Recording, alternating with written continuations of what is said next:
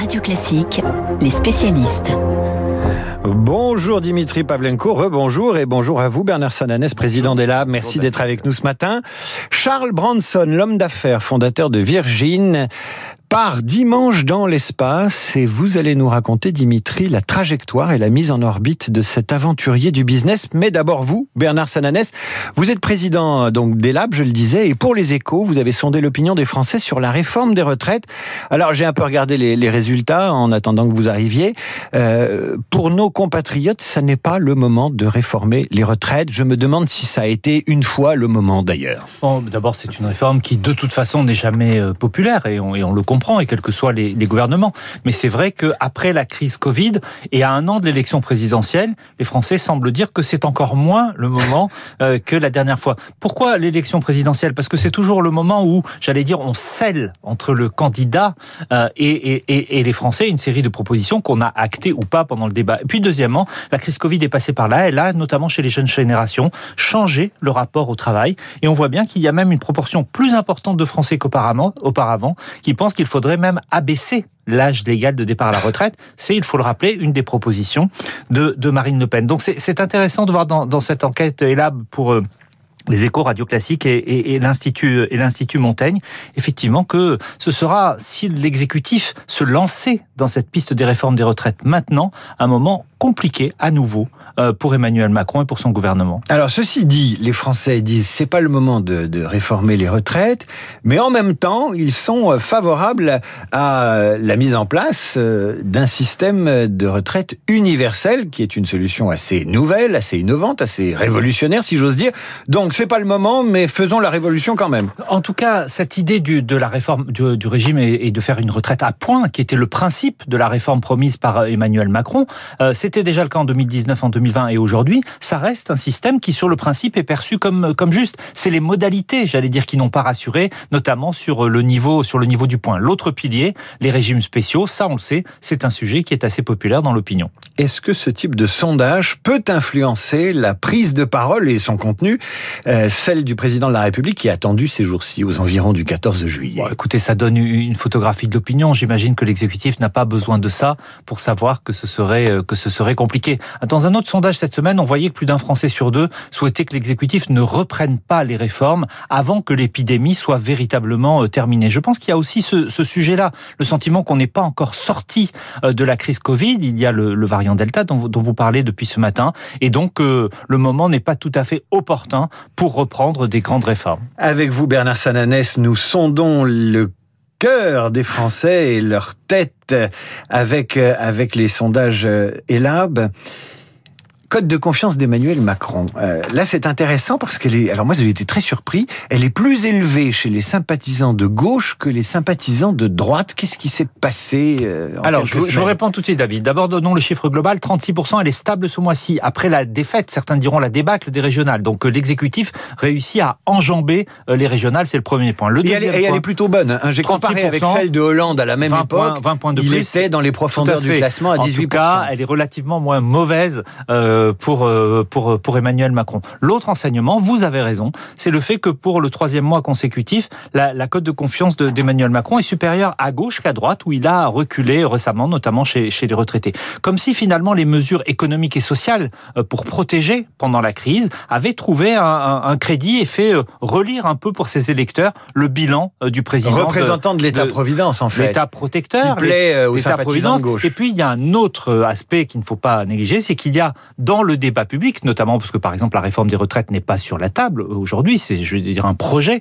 il n'y a pas de sujet de crispation qui, comme le président des riches, aurait euh, braqué en quelque sorte l'électorat de gauche. Alors les sympathisants de droite euh, sont moins nombreux à soutenir Emmanuel oui, Macron et 30%. à lui accorder une confiance. Est-ce que c'est lié évidemment à l'émergence de Vauquier, Pécresse euh, et, Bertrand et j'en oublie un En tout cas, le, le, le trio des, des, trois papabilés dont vous, dont vous Oui. parlez, les trois présidents de région réélus, progresse sensiblement ce mois-ci auprès des Français. C'est plus important pour Xavier Bertrand chez les Français, mais chez les électeurs de droite, c'est au même niveau pour les trois. Xavier Bertrand devançant légèrement Valérie Pécresse et un peu plus loin euh, Laurent Wauquiez. Comme si, et c'est ça l'enseignement sur, sur la droite de ce sondage, comme si après les régionales, l'électorat de droite recommençait à y croire. Comme s'il se disait finalement, avec ces trois candidats potentiels, euh, ce ce n'est pas perdu. L'électorat de droite a vécu comme un traumatisme l'élimination du second tour de la présidentielle, le 8% des européennes. Là, depuis 15 jours et les régionales, une partie de cet électorat se dit finalement, il n'y a pas qu'Emmanuel Macron,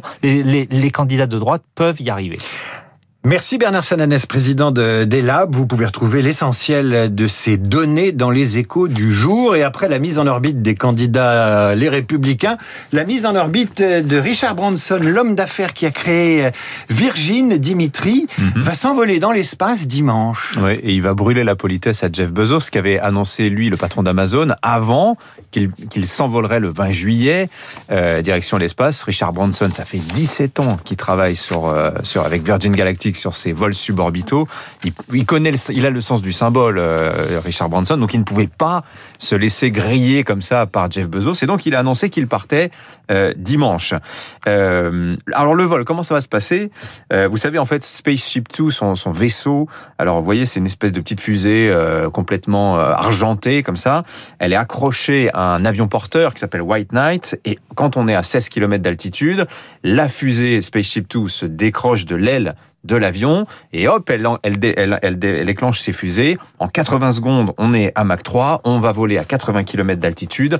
Donc là, vous voyez, on voit le noir de l'espace et puis ensuite ça retombe. On fait ce qu'a fait Yuri Gagarin, grosso modo, ou pas? Ben non, parce que Gagarin était Il a en tourné. orbite. Il Là, a on est en vol suborbital, c'est-à-dire vous approchez de l'orbite ter- de l'orbite terrestre, vous ne décrochez pas, mais vous retombez sur Terre. Donc vous faites un vol en cloche d'une certaine manière. Donc il va voir l'espace, mais il n'y restera que il très va peu de temps. le noir de la de, de l'espace. C'est quand même quelque Est-ce chose. qu'il va flotter? Enfin, est-ce qu'il il sera en apesanteur Ah ou oui, pas oui, il aura Ouais. cette sensation d'apesanteur, surtout notamment à la redescente qui se fait de manière extrêmement rapide. Donc oui, oui, il aura cette sensation euh, de, de gravité, de gravité zéro. Donc ça va être quelque chose. Surtout qu'il est plus tout jeune quand même, Richard Branson. Alors il n'est pas tout seul, évidemment, dans dans ce vol.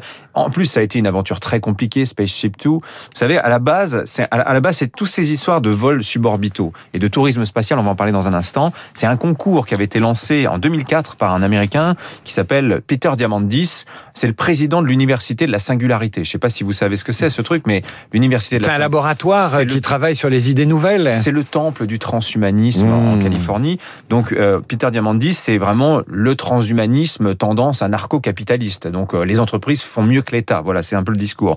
Il lance ce discours, ce, ce- ce concours en, en 2004. Il dit voilà, je donne 10 millions de dollars à celui qui aura le meilleur projet pour des vols suborbitaux.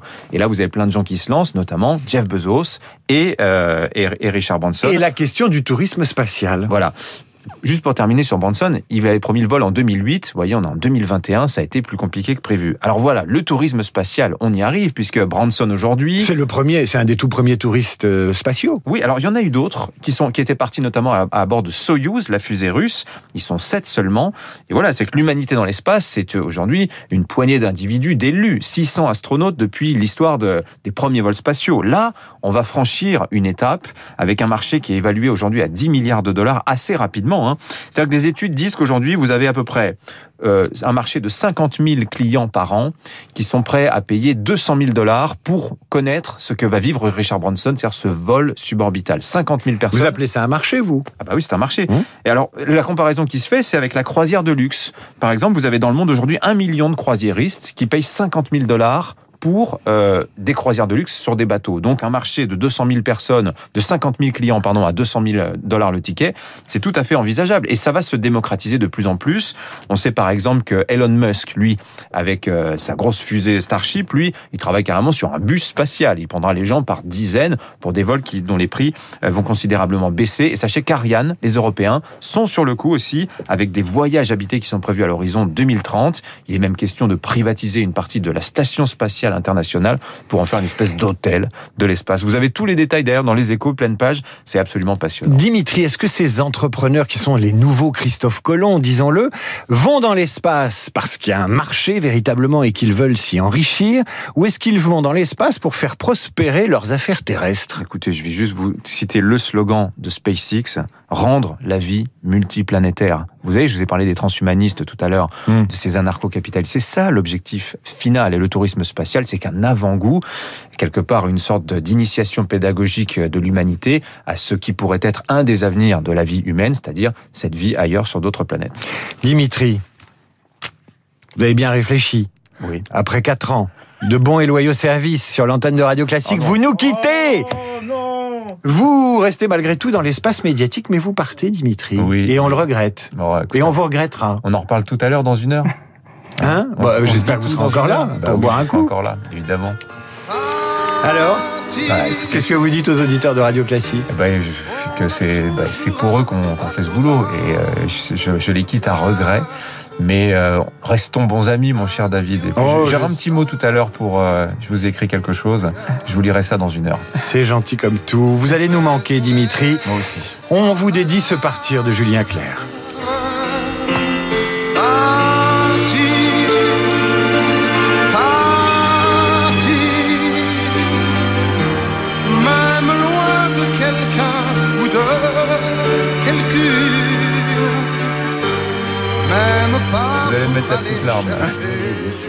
Il est déjà en train de verser sa larmichette, c'était fait exprès, hein, Dimitri. Bon, on se retrouve tout à l'heure. Vous restez avec nous sur Radio Classique. Si vous partez en vacances aujourd'hui, gare au bouchon. Euh, dans un instant, c'est le journal imprévisible, les meilleurs moments. Et aujourd'hui, on vous parle des 100 ans de la radio. Et la radio, ce ne sont que des émotions.